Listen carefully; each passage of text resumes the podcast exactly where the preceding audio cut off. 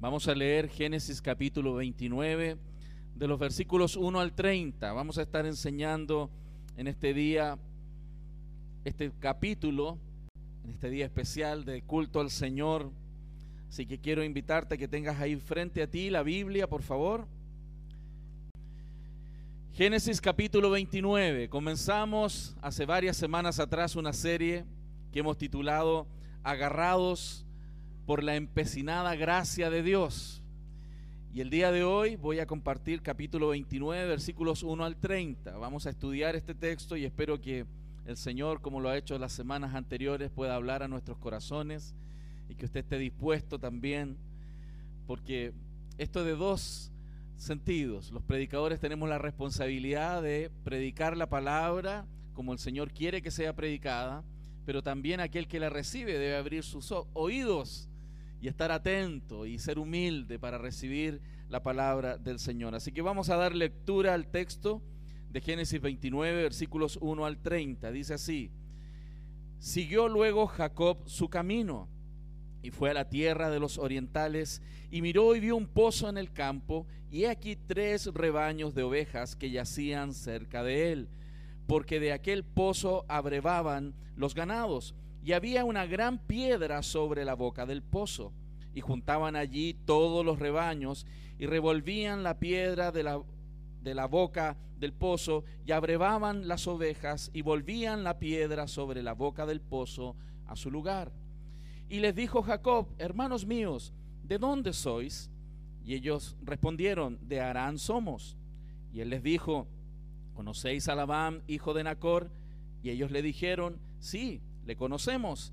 Y él les eh, dijo, está bien. Y ellos dijeron, bien. Y he aquí Raquel, su hija, viene con las ovejas.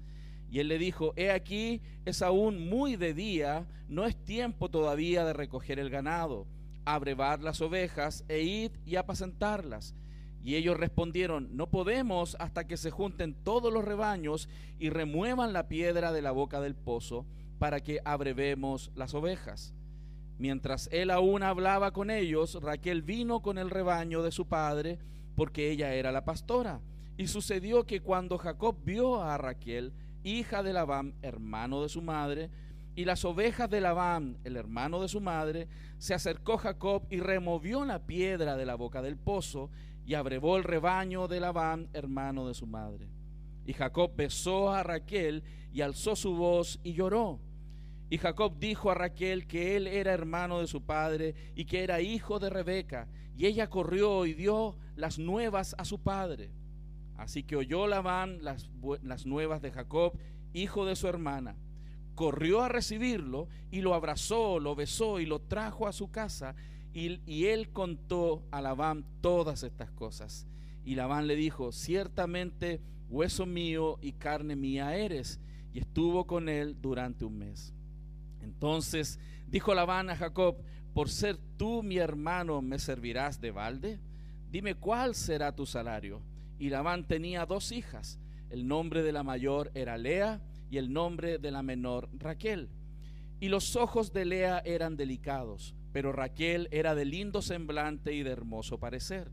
Y Jacob amó a Raquel y dijo, yo te serviré siete años por Raquel, tu hija menor y Labán respondió, mejor es que te la dé a ti y no que la dé a otro hombre, quédate conmigo. Así sirvió Jacob por Raquel siete años y le parecieron como pocos días porque la amaba. Entonces dijo Jacob a Labán, dame mi mujer porque mi tiempo se ha cumplido para unirme a ella. Entonces Labán juntó a todos los varones de aquel lugar e hizo un banquete y sucedió que en la, a la noche tomó a Lea, su hija, y se la trajo, y él se llegó a ella. Y dio Labán, su sierva Silpa, a su hija Lea por criada.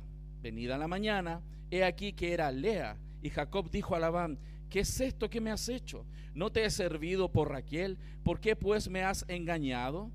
Y Labán respondió, no se hace así en nuestro lugar, que se dé la menor antes que la mayor cumple la semana de esta y se te dará también la otra por el servicio que hagas conmigo otros siete años.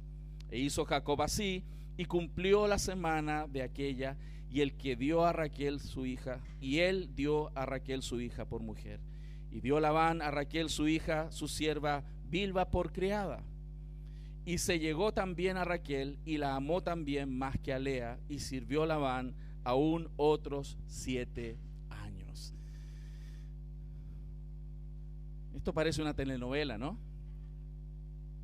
Pero es muy interesante, muy interesante porque la Biblia no esconde la realidad humana. Es muy probable que nuestras propias vidas parezcan una telenovela si saliera en, en Canal Nacional, por las cosas que hemos hecho, las cosas que hemos vivido, las cosas que hemos pasado. Pero la historia está centrada, por supuesto, en el Evangelio y lo que hombres y mujeres han vivido. Y en esta historia en particular, estamos viendo todo el proceso de santificación y de preparación de un hombre, Jacob. Y bien interesante porque cuando pensamos en la preparación de un líder, en términos humanos, no siempre los líderes han sido resplandecientes durante toda su vida en el uso de los dones. Y quiero usar de ejemplo, de manera introductoria, por ejemplo, la vida de, eh, de, Churchill, Winston Churchill. Él fue un hombre que cuando joven participó en las guerras africanas, fue muy famoso en Inglaterra debido a una, una obra de guerra que estuvo en el norte de, África. Y cuando volvió a su tierra natal, él fue famoso, ejerció la política y durante la Primera Guerra Mundial él fue muy famoso, pero después cayó en desgracia. No era un hombre muy bueno en sus relaciones humanas, tenía conflicto en las relaciones, cayó en desgracia y fue considerado poco fiable, de poco juicio, muy arrebatado durante todo el periodo entre la Primera y la Segunda Guerra Mundial. Pero pasó la Segunda Guerra Mundial. Interesante que a pesar de toda esa desgracia en cual estaba, llegó un momento donde él fue utilizado, y usted, usted sabe, ¿no? Esto ya es historia. La preponderancia que tuvo Winston Churchill durante la Segunda Guerra Mundial, defendiendo y liderando las tropas inglesas frente a los movimientos nazis. ¿Por qué lo digo? ¿Por qué cuento esta historia? ¿Y por qué narro esa historia? Porque cuando pensamos en la narrativa bíblica, aquí vemos un patrón similar. Dios está formando hombres y mujeres para su gloria, que se parezcan a Cristo cada día más, y eso no es de un día para otro son procesos de vida, santificación, lo que entendemos desde la teología como los procesos de santificación progresiva. Y muchos de estos procesos en la historia de la escritura duran años. Cuando usted piensa en Abraham, Abraham al recién a los 80 años de vida fue llamado a pastorear el pueblo de Dios. Requirió los primeros 40 años de aprendizaje en Egipto, 40 años después a los pies de, de, sus, de su suegro, allá en el desierto y recién a los 80 años él estuvo preparado para pastorear al pueblo de Dios. En el caso de Moisés, recuerde, él también estuvo cuidando ovejas con su suegro y, fue tremendo cómo él llegó a, a poseer lo que Dios quería después de todo un proceso de vida. David también pasó huyendo durante muchos años antes de ser llamado a ser un siervo del Señor. Para cada uno de ellos, todo este proceso de vida fue muy significativo y mucho de ese proceso tenía que ver con el valle de la humillación. ¿Por qué el valle de la humillación? Porque los seres humanos tendemos a ser muy orgullosos. No sé, ¿hay algún orgulloso por aquí? Los mentirosos no entran al reino de los cielos.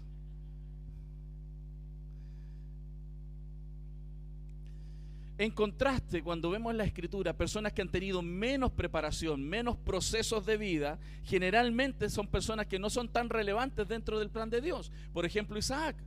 Isaac es uno de los patriarcas, pero su vida no fue muy compleja. Lo peor que pasó Isaac fue cuando nació y cuando el papá lo quiso sacrificar. Pero en ese momento él fue pasivo, él no fue activo en ese proceso, él fue receptor de un proceso que Dios venía desarrollando.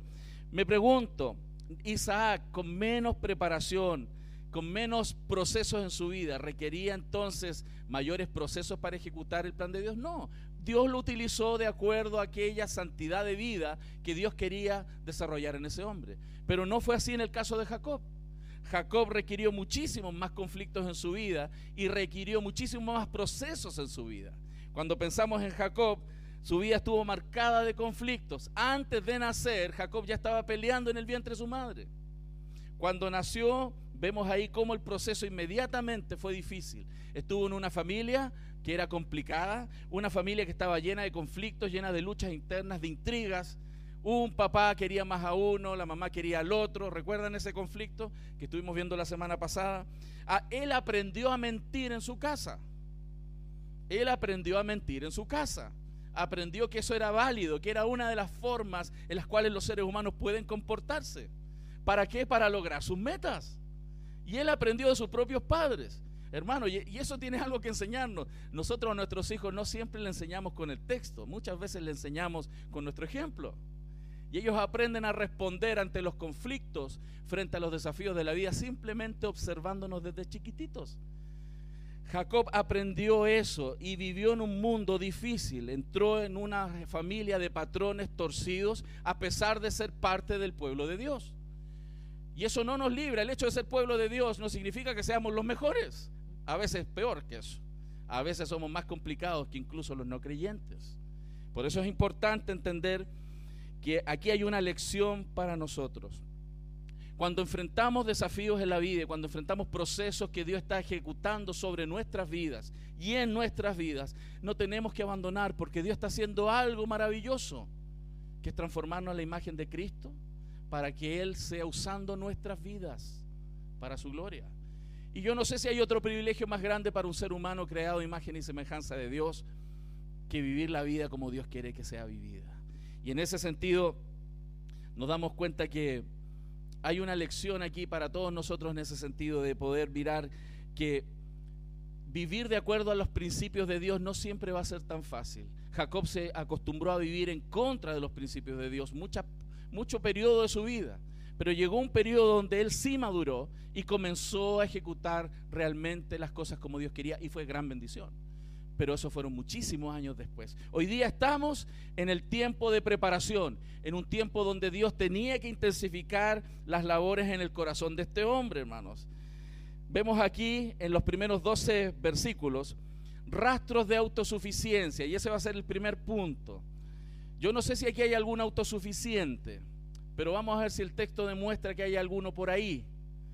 Rastros de autosuficiencia. El segundo punto del sermón va a ser el remedio de la humillación.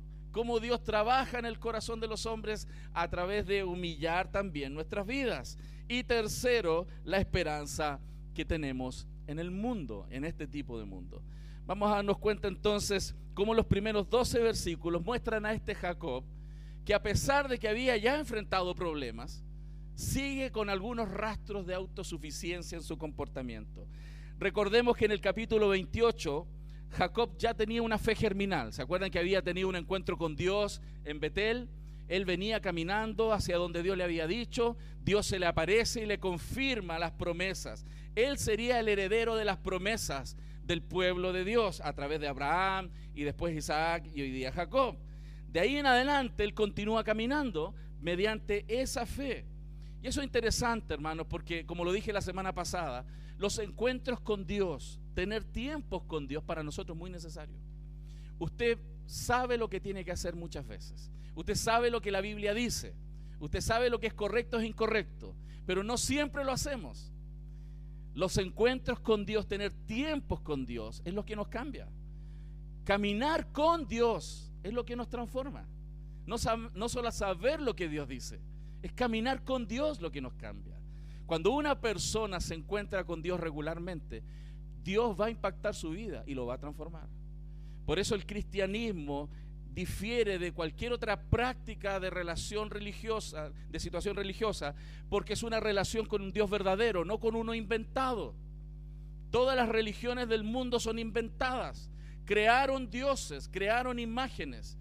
El cristianismo propone realmente la verdadera religión, que es caminar con el Dios verdadero. Y eso es lo que nos cambia. Hay creyentes, personas que pueden tener mucho conocimiento bíblico, pueden saber mucha Biblia, pero no caminan con Dios. Y es por eso que cristianos pueden estar llenos de conocimiento y no cambian. Lo que nos cambia es caminar con Dios, porque las relaciones nos cambian. En términos humanos usted lo ha vivido. Los que estamos casados lo sabemos muy de cerca. La relación con un cónyuge nos cambia. ¿Sí o no? ¿Usted es el mismo que cuando se casó? ¿Cierto que no? A veces a las buenas y a veces a las malas, uno cambia, ¿cierto?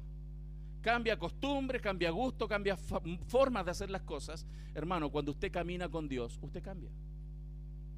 Usted y yo vamos a cambiar. Y en este texto, hermanos, vamos viendo cómo Dios empezó a esta interacción con Jacob para animarlo e intentar cambiarlo. Pero hay algunos que son escurridizos. ¿Cuántos saben que los cristianos deben orar? ¿Cuántos saben que deben orar mucho? ¿Cuántos oran mucho? Ah, ok, ¿ves? El hecho de saberlo no significa que lo estamos viviendo. Jacob sabía lo que tenía que hacer. Y es por eso que a veces Dios tiene que usar tratamiento intensivo, electroshock, para poder transformar corazones. Y es lo que estamos viendo. Pero Dios, hermanos, Dios lo hace de manera regulada. Dios no nos quiere destruir. Dios quiere amarnos de esa manera para ser transformados a la imagen de Cristo. La Biblia dice, y lo cité la semana pasada en 1 Corintios, capítulo 10, 13, no os, ha sobrevenido ninguna tentación que no sea humana, pero fiel es Dios, que no dejará ser tentado más de lo que podéis resistir, sino que dará también juntamente con la tentación la salida para que podáis soportar. Lo que Dios está haciendo, hermano, en la vida de sus hijos es transformarlos mediante estos procesos de vida. Y muchas veces van a ser bien intensos. ¿Y qué es lo que vemos entonces en Jacob? Jacob tuvo este encuentro con Dios y va feliz camino a la tierra de Panaram a encontrarse con su esposa. Y uno pudiera decir, ya la hizo, va animado, va a hacer lo que Dios dice, pero nos vamos dando cuenta en la narrativa que a pesar de saber que Dios está ahí, que Dios le acaba de hablar, él vive la vida como si Dios no existiera. A veces caemos en ser ateos prácticos, no conceptuales, porque vivimos la vida como si Dios no existiera. Y quiero darles ejemplos con la Biblia. ¿Qué es lo que vemos en el versículo 1? Siguió luego Jacob su camino y fue a la tierra de los orientales. Es interesante porque en el hebreo, en el texto original, la palabra que se tradujo aquí, o la frase que se tradujo, siguió luego Jacob de su camino, literalmente es levantó los pies y se fue. El tipo salió rapidito, esa idea de pararse rápido. Dios le habló, le dijo, anda, yo voy contigo, y él se levantó rápido y se fue. Yo me, imagino, me lo imaginé hasta contento contento caminando. Ahora voy a encontrar a mi esposa. Dios me dijo, me acaba de decir. Y voy contento y salió presuroso. Interesante, ¿no? Cómo la Biblia nos da esos énfasis. Y eso es importante cuando estamos estudiando la escritura. La evidencia de la presencia continua de Dios, Él la tenía. Él tenía reseñas. Él sabía que Dios estaba con Él. Hermano, como nos pasa a nosotros. Los hijos de Dios sabemos que Dios está con nosotros. Tenemos esos tiempos a veces de encuentros personales con Dios. Sabemos que está ahí. Pero cuando nos enfrentamos a la vida, pareciera a veces que Dios no está. Y resolvemos y reaccionamos en la vida como si Dios no estuviera. Y Dios está ahí. Lo que estamos viendo aquí, que Él avanzó y mira, va caminando, verso 2, y miró y vio un pozo en el campo, y aquí tres rebaños de ovejas que yacían cerca de Él porque en aquel pozo abrevaban los ganados y había una gran piedra sobre la roca. Hay todo un escenario, él llega a ese lugar, ve los, rebaños, ve un pozo, ve todo bien, normal. Es como que una persona va caminando en el campo y encuentra un lugar bonito donde habían animales. Y los pastores le dijeron que conocían a Labán. Él andaba, acuérdense, en busca de Labán. Y él viene y les pregunta, ¿cómo está Labán? Bien. La palabra bien, hermanos, en el hebreo es shalom paz. O sea, él está bien, está tranquilo con Dios, está placentero. la palabra shalom significa bienestar físico, emocional y espiritual. Una paz muy grande. Y eso es bonito verlo, ¿no? Y vemos ahí que esta gente le dijo, él está muy bien, le está yendo súper bien, tiene paz con Dios, tiene una linda familia. Es como si nos dijeran, todo bien. Yo me imagino la mente de Jacob. ¡Wow! Vamos bien, vamos bien. Dios me acaba de decir que me va a dar una mujer. Dios me habló que yo soy el, prometido aquí de la historia. Y ahora llego a un lugar, encuentro un pozo, encontré a Labán, está súper bien, le está yendo excelente, caí parado. Esta es la mía. Dice el texto en el verso 6 que la, la escena del pozo es una escena bien singular, porque dice que Raquel aparece viene con las ovejas y él dijo, he aquí es muy de día, no es tiempo todavía de recoger el ganado e ir y apacentarlas. Y ellos respondieron, no podemos hasta que se junten todos los rebaños y remuevan la piedra de la boca del pozo para que abrevemos las ovejas. Mientras él aún hablaba con ellos, Raquel vino con el rebaño de su padre porque ella era la pastora. Y sucedió que cuando Jacob vio a Raquel, hija de Labán, hermano de su madre, y las ovejas de Labán, su hermano, el hermano de su madre, se acercó Jacob y removió la piedra de la boca del pozo. Hermano, todos los pastores estaban ahí esperando que llegara el resto de los pastores con los rebaños para mover la piedra.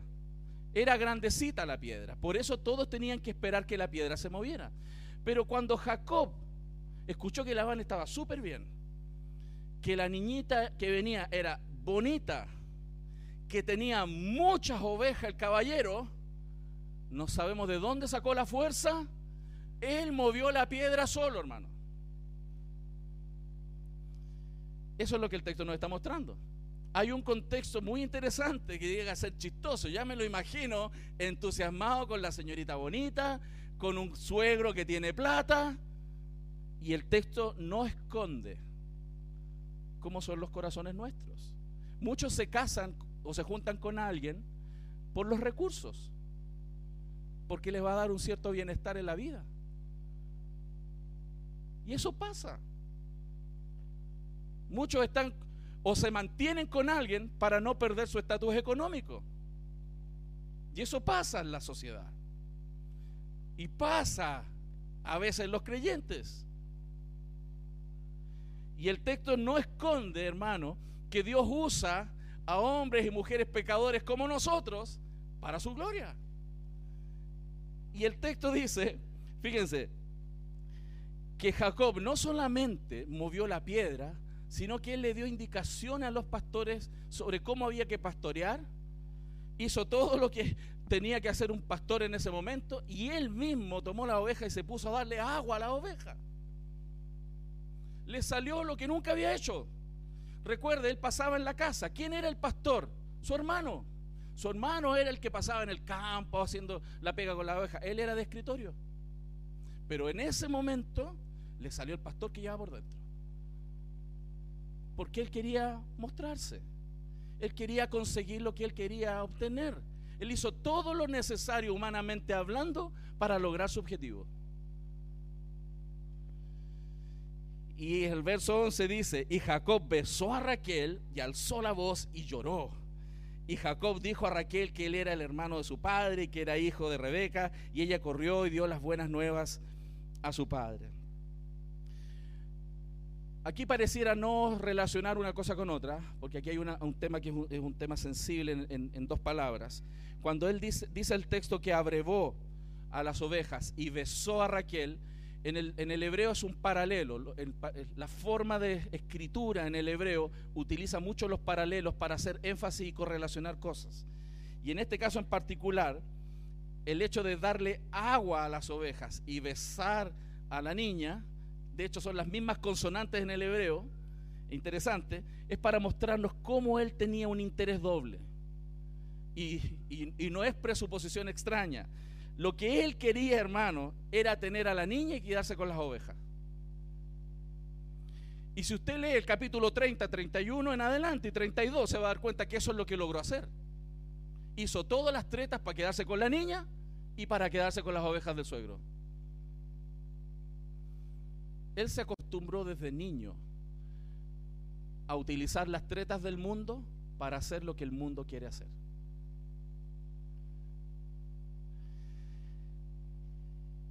Ahora vemos entonces que Jacob entra en la competencia de ser un pastor.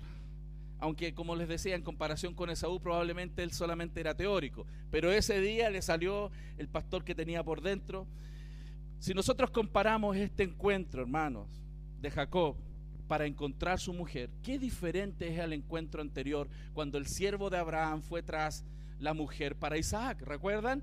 Usted lee un poco antes Génesis, si no ha leído, está en la Biblia, hermano, unos capítulos antes, usted lee cómo Abraham envió un siervo para que le encontrara una mujer a su esposo, a su hijo Isaac. Y ese siervo fue a buscar a una esposa mandado por Abraham, pero todo el tiempo, desde que salió enviado desde Abraham hasta que encontró y ratificó, todo el tiempo invocando al Señor. Todo el tiempo. El sirviente de Abraham no estaba convencido solamente al ver una niña bonita. El sirviente de Abraham vio que la mujer futura de Isaac era preciosa, así como lo era la mujer que estaba viendo ahora Jacob. Era muy linda. Pero después de ver que era linda, como él venía orando y venía pidiéndole dirección al Señor sobre quién tenía que ser la esposa, él le pidió que se confirmara lo que él le había dicho a Dios. Y se confirmó. Él vio a esta mujer haciendo lo que Dios quería que ella hiciera. Y lo hizo. Y ahí es donde el siervo dijo, esa es la mujer. Esa es la mujer. Porque no era solo que fuera bonita, hermanos. Todo lo que hizo el siervo de Abraham de principio a fin para encontrar a la esposa de Isaac fue lleno de oración, lleno de oración, lleno de oración. Sin embargo, y por el contrario, ¿qué vemos en el caso de Jacob? Cero, cero oración, cero. Dios se le apareció, él no lo buscó, Dios le dijo, tú eres el prometido, tú eres el heredero de todas las bendiciones y, después de ti todos van a ser benditos. Y de ahí en adelante caminó solo, sin Dios. Porque hay gente que puede ser cristiana y no ora. No depende de Dios. Y este es el caso. Y es interesante porque nada de lo que él hizo fue guiado por el Señor. Simplemente la mirada física. La niña era bonita. La Biblia lo dice. Tiene que haber sido muy linda para que la Biblia lo destaque con mucha alevosía. Muy hermosa. Y interesante porque Jacob no le interesó nada más que ella fuera bonita. Nada más. Y esa no es la mejor forma de elegir esposo o esposa. Sin duda es la peor. Las apariencias por sí solas son una base peligrosamente engañosa, peligrosamente engañosa para elegir una novia. Eso es muy peligroso. No hubo palabras de oración en los labios de Jacob, ninguna indicación que Dios estuviera ahí presente dirigiendo ese proceso. Simplemente la niña era bonita y entró. Le vamos a meter mano, dijo aquí. Tengo además un suegro con plata. Mm, la hicimos. La hicimos de oro. ¿Qué vemos hasta aquí, hermanos? Como el primer punto del sermón dice, los rastros de autosuficiencia aquel que camina por la vida, haciendo negocios, tomando decisiones en su casa, el colegio que van a ir los niños, qué va a estudiar, qué va a comer, qué va a comprar, todo sin depender de Dios, tiene los rastros de la autosuficiencia de Jacob. Y así muchos cristianos caminan, caminamos. Dios tiene que librarnos de eso. Y es por eso que Dios a veces pone pruebas. Porque lo que Dios quiere hacer a través de los procesos duros en la vida es que dejemos de ser autosuficientes y seamos dependientes de Dios, dirigidos por Dios. Eso es, lo que el Señor nos muestra de tapa a tapa en la escritura. ¿Quién fue el perfecto hombre que caminó de esa manera? Cristo nuestro Señor. Él no hacía nada si el Padre no se lo decía. Él no decía nada si el Padre no se lo decía. Dependencia total. Entonces, hasta aquí que hemos visto, hermanos, en estos primeros 12 versículos, los rastros de la autosuficiencia de este hombre Jacob. Y hermanos, quiero decirles algo. Cuando vemos la escritura y probablemente vemos nuestra propia experiencia, sacar esta tendencia es muy difícil. Cuesta mucho desarraigar la autosuficiencia del corazón. Desde chiquititos somos así. ¿No le pasa a usted con los niños cuando son chiquititos están aprendiendo a comer? Usted le está enseñando a comer, están dejando la tendalá mientras comen, pero ellos quieren ellos tener la cuchara. Usted le, usted le quiere dar, no, ellos quieren la cuchara. Es como, no, yo sé. Déjame a mí, yo sé. Hermanos, somos así. Somos así. Tendemos a la autosuficiencia. ¿Cuál es el remedio entonces, el segundo punto que nos muestra este texto? El proceso que Dios va a utilizar para sacar eso de nuestro corazón va a ser muchas veces la humillación. La humillación. Dios nos va a exponer. Vamos a quedar en vergüenza. Verso 13, mire, Así que oyó Labán las nuevas de Jacob, hijo de su hermana, corrió a recibirlo y lo abrazó, lo besó y lo trajo a su casa y él contó a Labán todas estas cosas. Esa frasecita, todas estas cosas, es bien enigmática, porque a diferencia de los otros textos y en las otras narrativas, se expande mucho la explicación de qué es lo que el siervo le cuenta a Abraham y le cuenta a Labán. Aquí simplemente todas estas cosas. Este texto es muy enigmático, hermanos, pero es porque tiene relación con la, con narrativa anterior, cuando el siervo de Abraham fue a buscar la esposa de Isaac. Pensemos en lo siguiente, hermanos. En Génesis 24, vuelvo a repetir, porque hay que ver un paralelo para entender qué está pasando. En Génesis 24, el siervo de Abraham invocó repetidamente, como les decía, el nombre del Señor, alabando a Dios cuando iba camino a ver a los parientes, afirmando que las riquezas que tenía su amo Abraham habían sido dadas por Dios y afirmando que todo lo que ellos estaban haciendo, todo era dirigido por Dios. Todo eso lo transmitía, lo conversaba y se lo decía a Labán. Él no tenía ni una vergüenza en decir en su narrativa cotidiana de que Dios está en todo. Es por todo y en todo. Pero hay muchos creyentes que hablan racionalmente y Dios no está ahí. Conversan y tratan de justificar los eventos de su día, narran lo que les ha sucedido, incluso los problemas, y Dios no está en sus narrativas. No está en sus narrativas.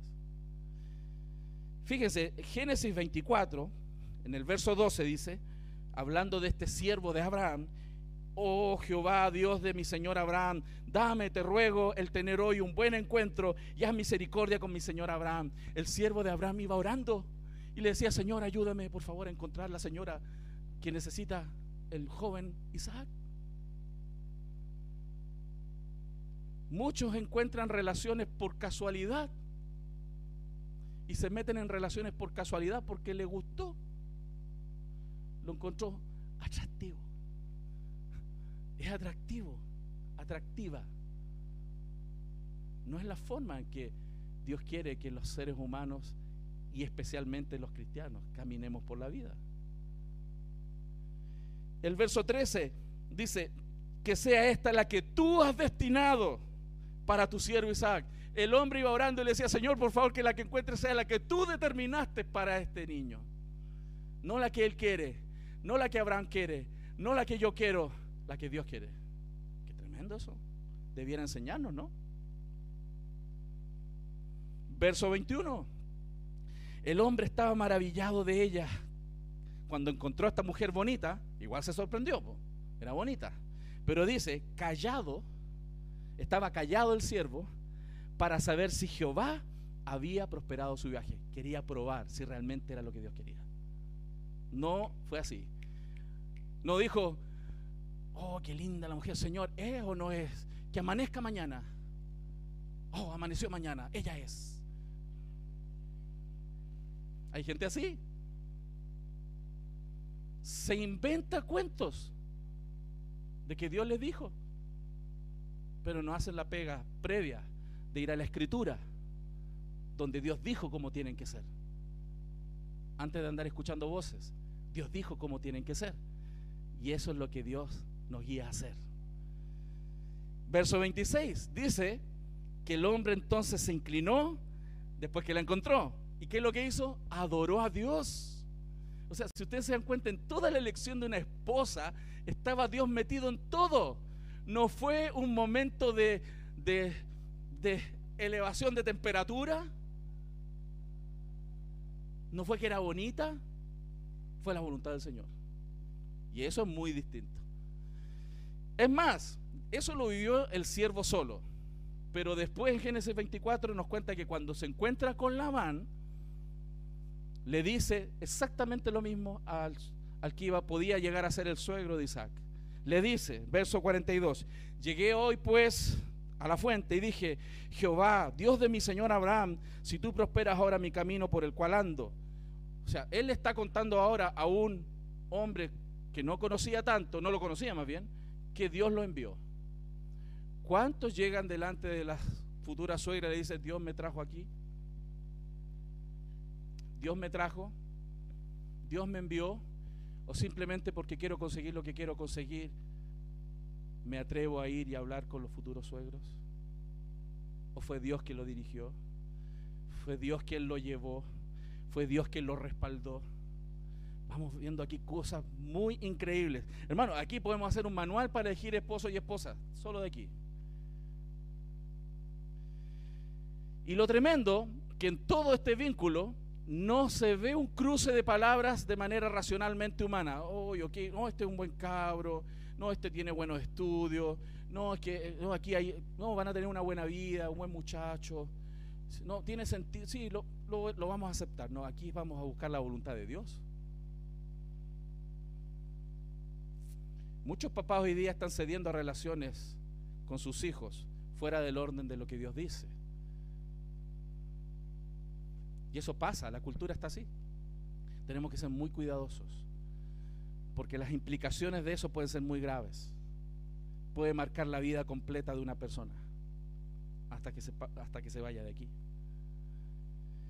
Y el verso, imagínense, verso 48, hablando con el futuro suegro Isaac, dice, y me incliné y adoré a Jehová y bendije a Jehová, Dios de mi, de mi señor Abraham, que me había guiado por el camino de verdad para tomar a la hija del hermano de mi señor para su hijo. Verso 52, cuando el criado de Abraham oyó sus palabras, se inclinó a tierra. Cuando este hombre dijo que sí, él se inclinó a tierra y se puso a adorar frente a Labán. ¿Usted se pondría a alabar y dar gloria a Dios cuando la, la consuegra diga sí? Él se puso a alabar a Dios porque todas las partes entendían que eso no tenía sentido si Dios no estuviera ahí. Y estamos hablando de elegir a alguien para caminar en la vida. ¿Qué estamos viendo aquí? Que el siervo de Abraham era el tipo de hombre. Vuelvo a repetir, ¿qué estamos viendo aquí? Que el siervo de Abraham era el tipo de hombre que hace que todos a su alrededor piensen en categorías centradas en Dios. Y así deberíamos ser los cristianos. La manera en la cual hablamos, la manera en la cual interpretamos la realidad, cuando hablamos de aspectos filosóficos, cuando hablamos de ciencia y fe, cuando hablamos de, antigüedad de la tierra, del universo, cuando hablamos de todas las cosas, ¿en qué categorías hablamos? ¿Seculares, naturalistas, ateas? ¿O en términos bíblicos, inspirados por Dios? Cuando hablamos en cómo tiene que ser una futura familia, cuando hablamos en términos de cómo tiene que ser una persona que trabaja en una empresa, cómo tiene que ser un jefe, ¿en qué términos hablamos? ¿En términos seculares? en términos de categorías bíblicas. Este siervo de Abraham era un hombre que ayudaba a todos a pensar en su entorno en categorías bíblicas, centradas en Dios. Y saben, hermano, esto tiene una implicancia muy grande a la hora de que usted sea un papá o una mamá. Porque usted le va a enseñar a pensar a su hijo. O va a pensar en términos seculares, humanistas, o va a pensar en términos en categorías centradas en Dios, donde Dios está en el centro de su realidad de su existencia. Y a veces humanizamos mucho la vida, la ponemos tan secularmente, es como que hablamos en términos y categorías cristianas en la iglesia o cuando hacemos el culto familiar hoy día, pero en el resto del día hablamos en términos seculares, categorías seculares. ¿Qué estamos viendo aquí, hermanos? Entonces, que después de escuchar toda la historia de Labán y todo esto de Betuel, ¿qué es lo que hizo Labán en la primera instancia? Inmediatamente dijo, después que el siervo le dijo todo lo que le dijo, él dijo, por favor, llévatela. O sea, si Dios está aquí, si Dios te trajo, si Dios bendijo, si Dios ha hecho todo esto, ¿qué puedo decir yo? Llévatela. Es de Dios, llévatela. Pero cuando Jacob habló con su suegro Labán en la segunda oportunidad, no hablaron nada de Dios. Ni siquiera Labán fue inclinado a hablar también de Dios, porque la conversación no tenía que ver con Dios. Toda esa conversación no tenía que ver con Dios. Y es triste. Es triste. Entonces vemos este contraste. Volvamos al verso 13 del capítulo 29. Así que oyó Labán las buenas de, las nuevas de Jacob y hizo hijo de su hermana, corrió a recibirlo, lo abrazó, lo besó y lo trajo a casa. Y él contó a Labán todas estas cosas. Evidentemente, Jacob no le tiene que haber dicho que estuvo ahí después de engañar a su padre y quedarse con la primogenitura, de engrupir a su hermano y dejarlo, dejarlo en la miseria porque ya no tenía la heredad que, que iba a tener por ser el primogénito. Evidentemente no, porque cuando queremos entrar en conquista sin Dios, tenemos que mostrar la mejor cara, ¿cierto? No nos pasa, hermanos, cuando vamos a una entrevista de trabajo, ¿qué decimos? Lo mejor, pues no va a decir usted que se queda dormido en la mañana y le cuesta despertar. ¿Cierto?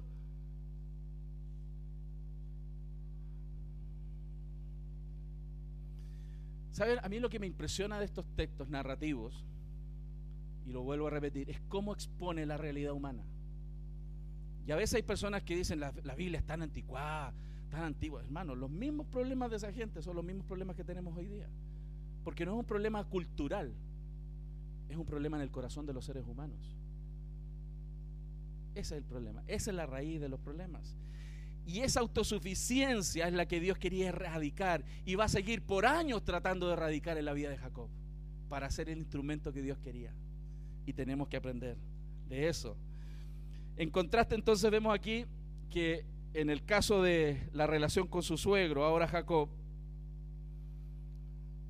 viene y, habla en términos muy humanos. El verso 12 dice, y Jacob dijo a Raquel que él era hermano de su padre, que era hijo de Rebeca, y ella corrió y dio las buenas nuevas. ah, ah verso 14, perdón, dice, y Labán le dijo, ciertamente hueso mío y carne mía eres. Claro, era lo de los mismos truculentos, del mismo tipo. Jacob era engañador, mentiroso, ¿y cómo fue Labán? Del mismo tipo, por eso eres carne de mi carne y hueso de mis huesos. Somos del mismo equipo, hermano, del mismo equipo. Probablemente Jacob, frente a la realidad que él ahora se presentó frente a Labán sin ni un peso. Recuerden, el siervo de, Abraham fue con mucho dinero, pero ahora Jacob frente a Labán iba sin ni uno. ¿Se acuerdan que lo vimos la semana pasada? Entonces probablemente eso lo amedrentó un poco, decir, ¿qué le voy a ofrecer al suegro para llevarme a la niña? Pero hermano, ahí está, ahí está la prueba de fe. Porque nosotros avanzamos de acuerdo a los recursos que tenemos o porque Dios lo dice. ¿Por qué los creyentes tienen que avanzar en la vida? ¿Porque tenemos un sueldo que me va a respaldar? ¿O porque Dios me dijo que yo soy un llamado? ¿Me explico? Esta era una prueba de fe para Jacob. Para Jacob. Ahora él iba sin nada, pero él si hubiera enfrentado la realidad en los términos de que Dios me dijo y hubiera dado toda la argumentación de lo que Dios dijo, probablemente se hubiera ahorrado tanto dolor y sufrimiento hacia adelante. Es interesante, hermanos, y es lamentable al mismo tiempo que siendo hijos de Dios a veces vivamos como huérfanos. Como huérfanos. Nosotros no somos diferentes a Jacob en muchos términos. Nosotros, hermanos, recordemos, tenemos un Padre celestial que Él dice que nada en la creación nos va a separar de su amor, nada, ni lo alto ni lo bajo, nada nos va a separar del amor del Padre. Y ese es nuestro Padre, que nos ama con amor eterno. Tenemos a Cristo y estamos unidos con Cristo.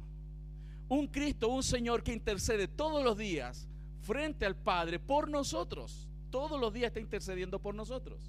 Él ora por nosotros. Él clama por nosotros para que no vivamos de acuerdo a nuestros ingenios y recursos. Él ora por nosotros. Y tercero, tenemos al Espíritu Santo que aplica su salvación en nosotros, incluso aquel que nos enseña a cómo orar cuando no sabemos orar. Hermanos, y a veces vivimos como que ninguna de las tres personas de la Trinidad existiera para nosotros. Entramos en crisis de pánico, angustiados, pensamos que estamos solos y que nadie nos quiere. Hermano, es porque no caminan con Dios. No caminamos con Dios. Tenemos al Padre, tenemos al Hijo y tenemos al Espíritu Santo. Y a veces, hermanos, caminamos como huérfanos. ¿Qué circunstancia estás viviendo hoy, querido hermano, hermana? ¿Qué está pasando hoy en tu vida? ¿Cuáles son los desafíos que tiene tu fe hoy día? ¿Qué problemas te están desesperando? ¿Qué problemas te están angustiando? ¿Qué está pasando en tu corazón?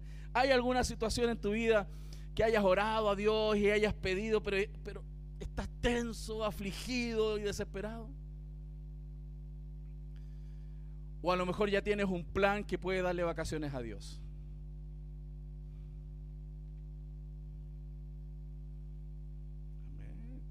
Es tremenda la palabra del Señor, ¿cierto? Tremenda la palabra del Señor. Podemos caer en la tentación de seguir los caminos a la manera nuestra. Y ese es el peor problema Y Dios quiere erradicar nuestra autosuficiencia, incluso en la vida devocional. Hoy día estamos haciendo culto familiar y uno puede decir, no, entonces voy a hacer un programa de versículos y horarios y ese horario correcto con las lecturas correctas es lo que nos va a dar toda la bendición en este hogar. Hermano, no es tu plan, no es la estructura, es Dios con ustedes, en sus hogares. Porque incluso puedes fallar en tu estructura y Dios está ahí. Dios está ahí.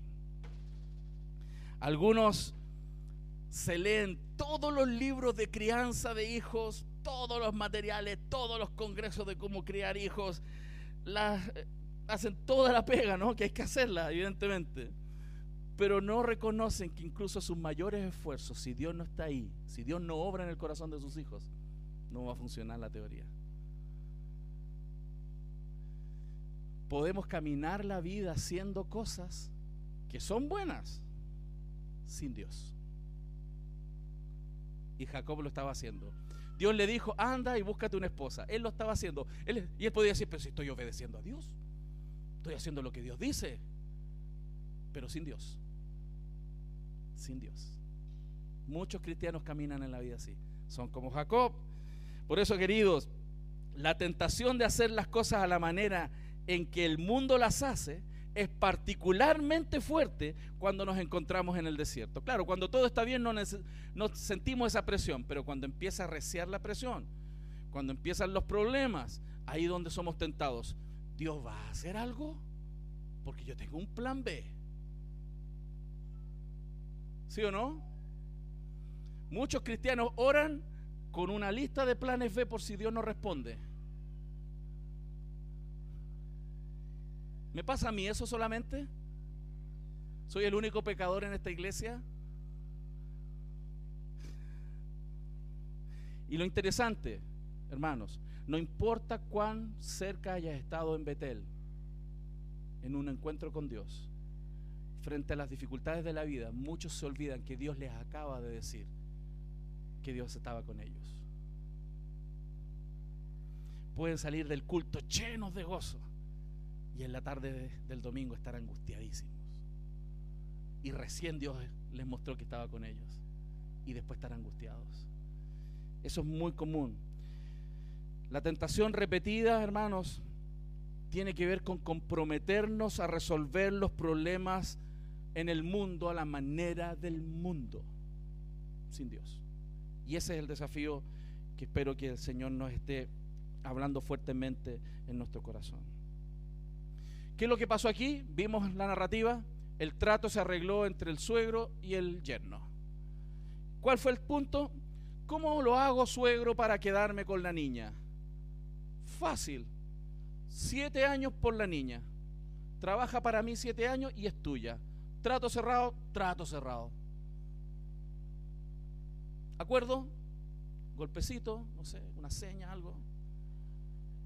No sé qué tipo de cosas hacían en ese tiempo, pero algo pasó ahí y tomaron acuerdo los dos y estamos listos. ¿Y qué vemos en el texto? Que al vivo le salió uno más vivo.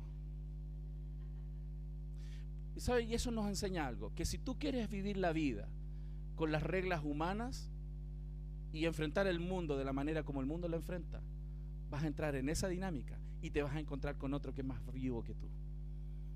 Y vas a sufrir. Y es, increíble que después él viene y le dice a su suegro, ¿por qué pues me has engañado? Claro, el suegro vivo, porque tenía la mayor que la quería casar, hizo un banquete, le metieron vino, el tipo se embriagó, con la panza llena, embriagado.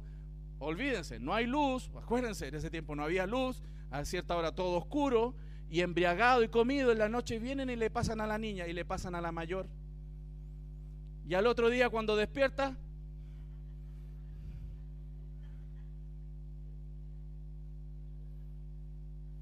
no era la que él quería. Se quedó con Lea en ese momento. Y él viene y le dice, ¿por qué me has engañado? Y esto, hermano, es casi un castigo del Señor, podría decir. Porque lo mismo le podría haber dicho su padre cuando lo engañó a él, ¿por qué me has engañado? Incluso, hermanos, la respuesta de Labán cuando dice, no se hace así en nuestro lugar el de el que se dé la menor antes que la mayor, también es como una represión implícita. Él era el menor y se quedó con lo del mayor. Tercero, incluso la forma en que se engañó a Jacob, embriagado de noche, en medio de la oscuridad, y es lo mismo que hizo Jacob con su padre que era ciego. El castigo. Proporcional a su falta.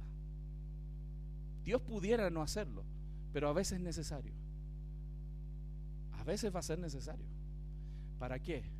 Para sacar esa independencia que tenemos por dentro. Esa autosuficiencia que tenemos por dentro, hermanos. Wow. Al final, queridos, lo que vemos aquí, que por la mañana la vida de Jacob se volvió dolorosamente significativa, muy, muy difícil. Recibió el pago de sus propios actos. Y esto es lo que podríamos llamar en términos bíblicos la dolorosa providencia de Dios. A veces la providencia de Dios, o sea, la manera en la cual Dios va a proveer ayuda a nuestras vidas, tiene que ver con el dolor, para hacernos reaccionar. Entonces Jacob dijo a Labán, dime, dame mi mujer, porque mi tiempo se ha cumplido, y pasó todo lo que vimos, ¿no? Pero al final, verso 27, le dice, cumple la semana de esta con Lea, y te dará también y te dará también otra, la otra, por el servicio que hagas conmigo otros siete años. E hizo Jacob así, cumplió la semana de aquella que le dio Raquel por mujer y estuvo los otros siete años, hermano. Probablemente para Jacob en ese momento, el que tú le digas y le cites Romanos 8:28, a los que aman a Dios, todas las cosas les ayudan a bien. Esto es a lo que conforme a su propósito son llamados, les sonaría muy mal porque él diría, ¿cómo esto? ¿Cómo Dios me está haciendo pasar por esto? Él no iba a entender que esto es un amor que no lo quiere soltar. Él no va a entender que esa disciplina es un tipo de amor empecinado, una gracia empecinada para transformar un alma. Y eso lo hace Dios. Difícilmente se puede esperar que el mármol disfrute de las intervenciones del escultor cuando cae un pedazo tras pedazo. Es difícil. La obra áspera y cinceladora de la santificación, hermanos, estaba en progreso en la vida de Jacob.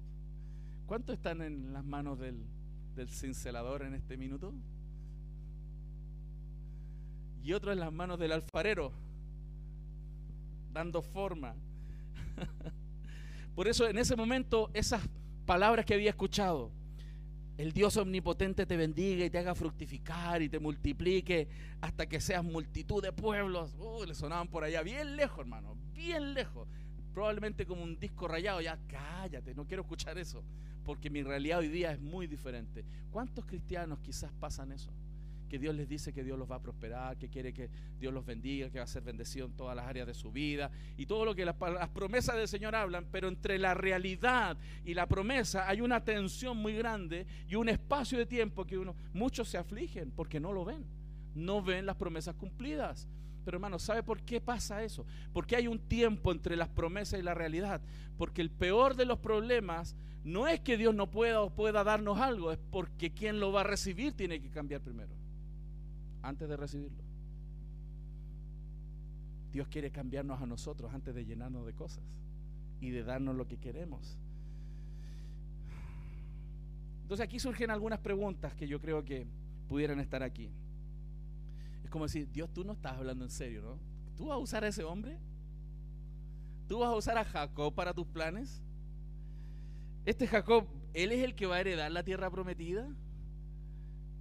De, ellos va a venir una descendencia armoniosa que va a traer bendición a todo el mundo. Es como, ¿cómo? ¿Cómo va a pasar esto? El propósito de Dios, hermanos, para tu bien es que te santifique y a través de las pruebas y el sufrimiento Cristo sea forjado. Y eso no siempre es cómodo, pero es seguro nos va a evitar muchísimos problemas. Y el remedio, hermanos, muchas veces va a ser esa humillación. Y la humillación nos hace muy bien. Y es bueno aprender a humillarnos, que es mucho mejor. Porque el que se humilla va a ser exaltado.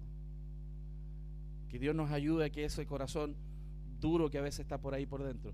Y alguno puede decir, no, pastor, Dios ya me cambió. Déjame preguntarle a tu esposa, déjame preguntarle a tu jefe, o pregúntele a mi esposa. Estamos todos en eso. Amén. Tercer punto y final.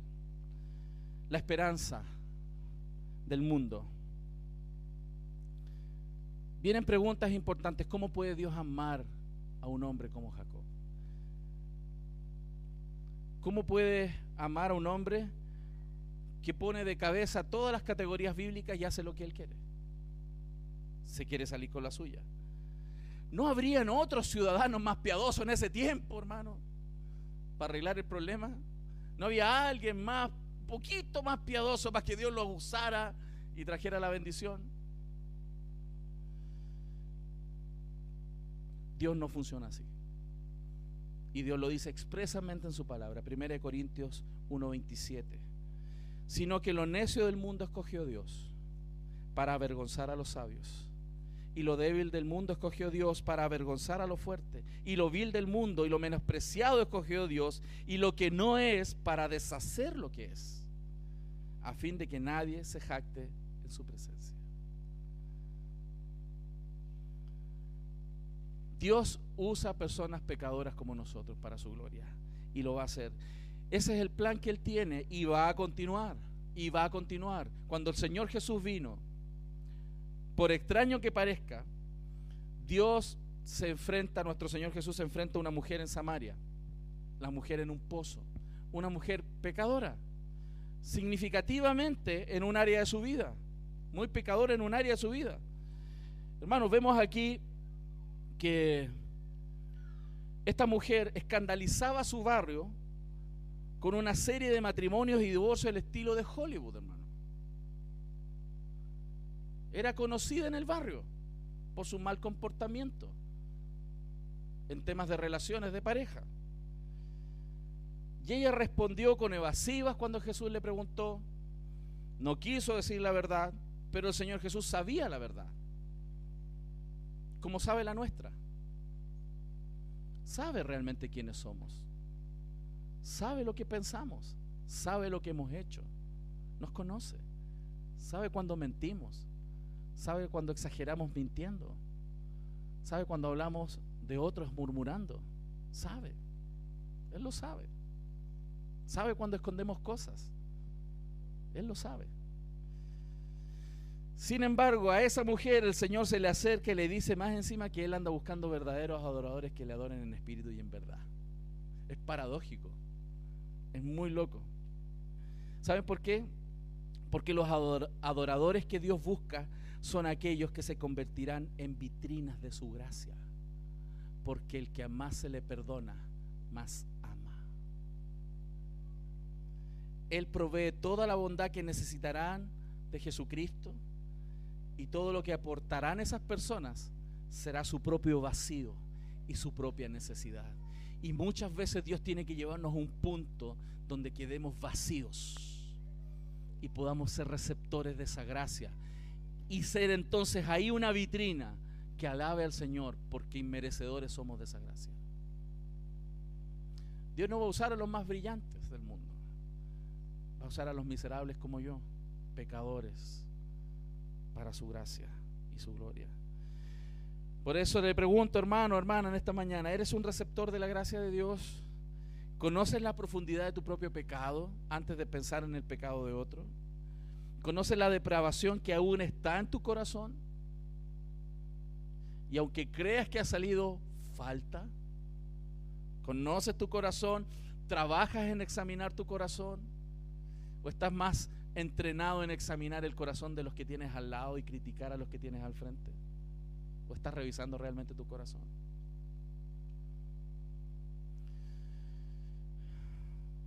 Lo único que pudo consolar a esa mujer cuando quedó expuesta frente a su pecado ahí en el pozo con nuestro Señor Jesús es que Dios le prometió que desde su interior correrían ríos de agua viva. Y que Él sí podría saciar la sed que esa mujer tenía, como puede saciar nuestra sed, como puede saciar nuestras almas. Hermanos, Dios va a tomar solo instrumentos doblados y los va a enderezar lentamente. Y a veces eso va a doler. Dios va a tomar corazones desafinados y los va a entonar. Y los va a entonar, hermanos. Pero todo eso lleva tiempo. ¿Y saben algo que he aprendido por las narrativas de la Biblia? Que Dios no tiene ni una prisa. Ni una prisa. Y usted está desesperado porque la situación no cambia y porque mi vida, mi familia la cuestión no cambia y pasan meses. Hermano, Dios no tiene ni una prisa. vea la Biblia.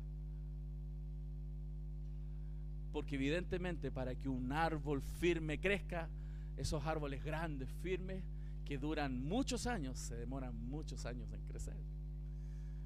Los que crecen rápido son como la maleza. La maleza crece rápido, pero asimismo desaparece. ¿Qué es lo que podemos aprender entonces también de este día? Que usted y yo, ojalá no seamos tan duros como Jacob. Aprendamos de la vida de Jacob. Hermano, usted sabe que es muy bueno aprender de los errores que hemos cometido en la vida, ¿cierto? Eso es bueno, aprender de los errores que hemos cometido. Pero lo más brillante es aprender de los errores que otros han cometido, para no hacerlo nosotros. Y Jacob nos enseña un camino áspero un camino de un hombre empedernido, mentiroso, voluntarioso, que siempre quiere hacer la suya, que es capaz de mentir, engañar a sus familiares para salirse con la suya. Ese camino es tortuoso, muy doloroso. Va a sufrir él y su entorno siempre. Pero el camino del humilde es un camino que Dios bendice porque Dios da gracia al humilde. Al soberbio lo va a aplastar un poquito, pero al humilde le va a dar gracia. ¿Cuántos ahora les dan ganas de ser humilde? A mí me brotan las ganas de ser humilde ahora, cuando entiendo esto. El hogar para Jacob, para ti hermanos, y para mí, está al otro lado del desierto, no aquí en el desierto. Jacob salió refinado del desierto. Él tuvo que después volver a la tierra prometida. En el desierto él fue transformado. Pero Dios no quería dejar a Jacob en el desierto, como tampoco nos quiere dejar a nosotros aquí. Dios nos va a llevar a su cielo, a su trono celestial. Este tiempo es simplemente un tiempo donde podemos glorificar al Señor mientras Él transforma nuestras vidas. Pero aquí no es el cielo, nos va a llevar para allá. Y esa es una esperanza maravillosa. Y gracias a Dios por Cristo, porque Él es el que hizo posible esto. Por eso hoy día celebramos su resurrección. Porque cuando dice yo soy la resurrección y la vida y el que cree en mí aunque esté muerto vivirá, entendamos que eso ya partió en aquellos que nacieron de nuevo. Dios nos está dando su vida hoy. Hoy tenemos vida eterna y hoy estamos siendo transformados para su gloria. El cielo es la liberación total, pero Dios ya comenzó con nosotros, porque el cielo no es necesariamente un lugar, es la presencia de Dios. Ahí vamos a estar completamente y por todos los tiempos con nuestro Señor. Así que hermano, espero que esta narrativa le haya animado a entender lo importante que es caminar con Dios, no caminar independiente de Dios. Y que los desafíos que usted tenga en la vida, hermano, por favor, preséntelos delante del Señor y espere en Él. Trate de borrar las listas de planes B que uno tiene. Yo siempre era así, hermano, mi cabeza, siempre pensando alternativas, siempre ideando, siempre creando. Y uno tiene miles de alternativas aquí y no quiere esperar a lo que el Señor quiere. Hermano, aprendamos de, nuestro Jacob. ¿Cuántos han, aprendido esta mañana?